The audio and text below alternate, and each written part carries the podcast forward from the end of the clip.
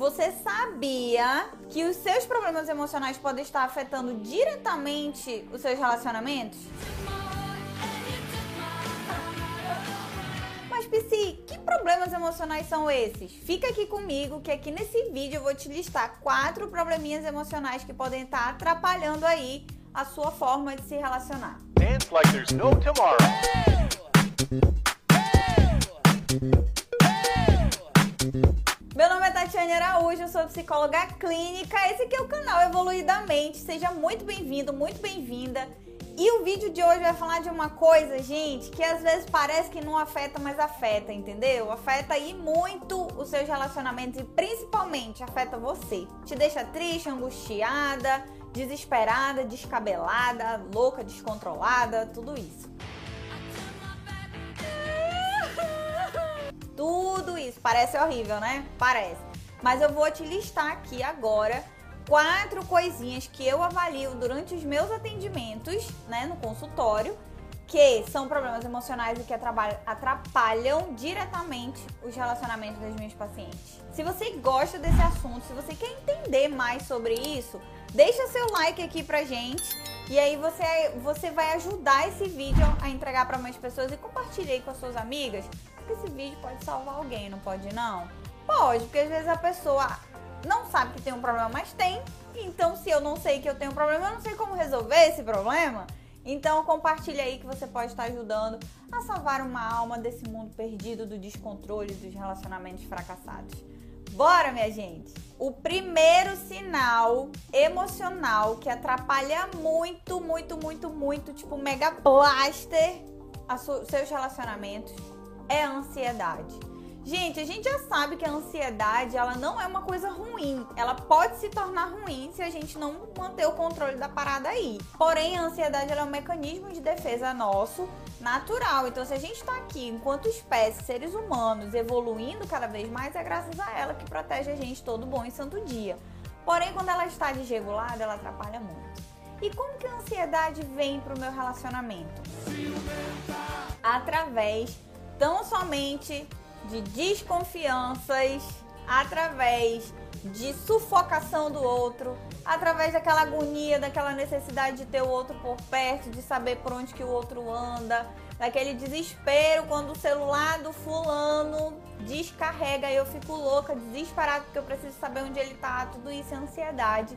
E óbvio que isso atrapalha as tuas relações. Porque imagina só a cena, o celular do seu alecrim dourado aí descarregou, você ligou, deu desligado que, que a mente do ser humano vai pensar, né? Não vai pensar que ele tá no retiro budista, vai? Acredito que não, né? Vai pensar lá um monte de coisas negativas e aí quando você encontrar esta pessoa, você vai carregar tudo que é negativo em cima dele, vai dar uma briga. E isso óbvio que vai atrapalhar a relação, vai deixar o clima ruim. Brigas não são positivas, conversas construtivas sim. Então a ansiedade ela traz aquele excesso de futuro e geralmente a cabeça do ansioso não pensa num futuro bom, não é num futuro legal, num futuro bonito. O que, que o ansioso pensa? Vai dar merda isso. Não vou conseguir, não vai dar, vou ser traída, meu relacionamento vai acabar, eu vou morrer, isso não vai dar certo. Não é não? Me disse, não é? Me conta aqui nos comentários se algum desses pensamentos loucos e absurdos, destemperados já não passaram na sua cabeça. Já, porque na minha já passaram também, gente. A ansiedade que vos fala aqui, que já fui muito ansiosa, não sou mais. Já a gente pensa e de vez em quando, se você não tiver controle sobre seus pensamentos, a sua mente ela sempre vai para o que é negativo. Então controla essa ansiedade aí, hein? Se você não conseguir sozinho, peça ajuda profissional, busque ajuda, converse com seu parceiro, com a sua parceira, peça compreensão, porém o outro não é obrigado a aceitar os seus defeitos, os seus problemas se você não quer resolver, tá? Busque ajuda para resolver e não para ser compreendido e ficar na sua zona de conforto aí, bem bonitinho, sem fazer nada para evoluir, viu? Então bora. O segundo sinal emocional que atrapalha muito as relações são processos depressivos. Pessoas depressivas têm excesso de individualidade e de introspecção, ou seja, eu quero muito ficar só, eu não quero contato, eu não quero conversa, eu não vejo sentido nisso, porque a depressão, a raiz dela é a falta do sentido, não tem o porquê. Então eu acabo sucumbindo ali, mergulhando naquela mar de escuridão de sentimentos negativos que me acompanham, né? Não só sentimentos como pensamentos. Então a pessoa que ela tem é, traços depressivos, obviamente ela vai sentir mais necessidade de estar só por se sentir incompreendida. E cá entre nós, né, gente? Abrindo um parênteses aqui pra gente.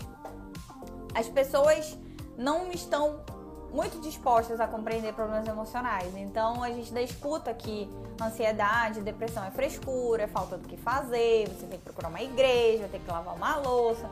Infelizmente a gente escuta esse tipo de besteira na vida, né?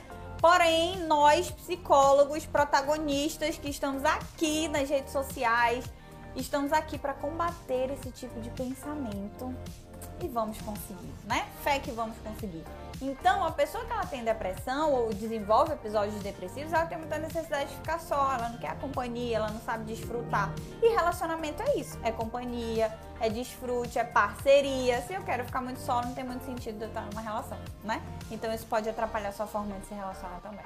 Terceiro sinal que nem parece emocional, mas é emocional e que é recorde, gente, recorde até hoje, eu acho que 99,9% dos pacientes que eu atendi sofrem com esse bichinho maldito, que é o quê? Duvido você adivinhar. Duvido. Ele está presente em todas as relações, quase todas, tá? Quase todas as relações, porque ainda existem relações muito saudáveis hoje em dia, a gente né, torce para isso. E as pessoas confundem com amor. Exatamente. Ai, que bonitinho, né? Acho que ele me ama para. Não para. Que é o bendito do ciúme, minha gente. Ainda tem gente que acha bonito a pessoa ter ciúme. Acha legal a pessoa ter ciúme. Gente, bora parando. Para com essa porra aí, meu irmão! A partir desse momento, agora que você que tá aqui comigo, se você achava ciúme, ciúme bonitinho, pode parando. Pode parando nesse momento, porque isso jamais é saudável. Por quê? Ciúme tem a ver com insegurança. Então, quando eu tenho ciúme do outro, é porque eu estou inseguro com as minhas próprias habilidades de manter aquela pessoa se relacionando comigo. Não tem nada a ver com o outro, tem a ver comigo. Então, é bom você olhar aqui, se você sofre com ciúme, se você conhece alguém que sofre com ciúme, caminha esse vídeo aí para a pessoa também agora, porque isso pode ajudar ela a dar um, ó, um insight, um estalo bem bonitinho aqui para ela entender que ciúme não é o que o outro faz, é o que eu interpreto do que o outro faz. E ó, vou te contar um segredo, um segredo que eu levo pra minha vida, tá? A gente só tem medo daquilo que a gente é capaz de fazer. Então, minha gente, vamos ter cuidado, hein? Vamos ter cuidado. Então, o ciúme, ele traz a insegurança e a insegurança tem uma amiga muito próxima dela, que elas só andam juntas, que chama se controle, né? É a necessidade de controlar saber que horas foi, que horas voltou, onde que tá, onde que vai, que horas volta, se sumiu, meu Deus, vou morrer e agora o que ele tá fazendo, tá? E essas duas coisas vão ajudar no seu relacionamento? Claro que não. Quem é que quer estar tá sendo controlado 24 horas por dia? Quem é que quer viver com uma pessoa que não confia em si?